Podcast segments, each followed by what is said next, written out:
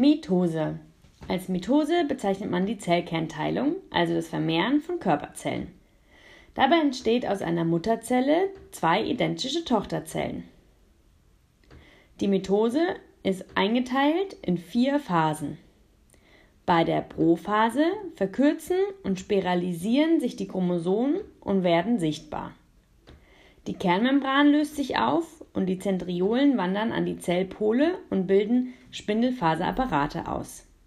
In der Metaphase werden die Chromosomen auf die Äquatorialebene durch die Spindelfasern angeordnet. Bei der Anaphase kommt es zur Trennung der Chromatiden. Diese wandern zu den Zentriolen. An jedem Pol befinden sich die gleiche Anzahl an Chromatiden. In der letzten Phase, der Telophase, entspiralisieren sich die Chromosomen und es bildet sich jeweils um die beiden Chromosomen an den verschiedenen Polen eine Kernmembran.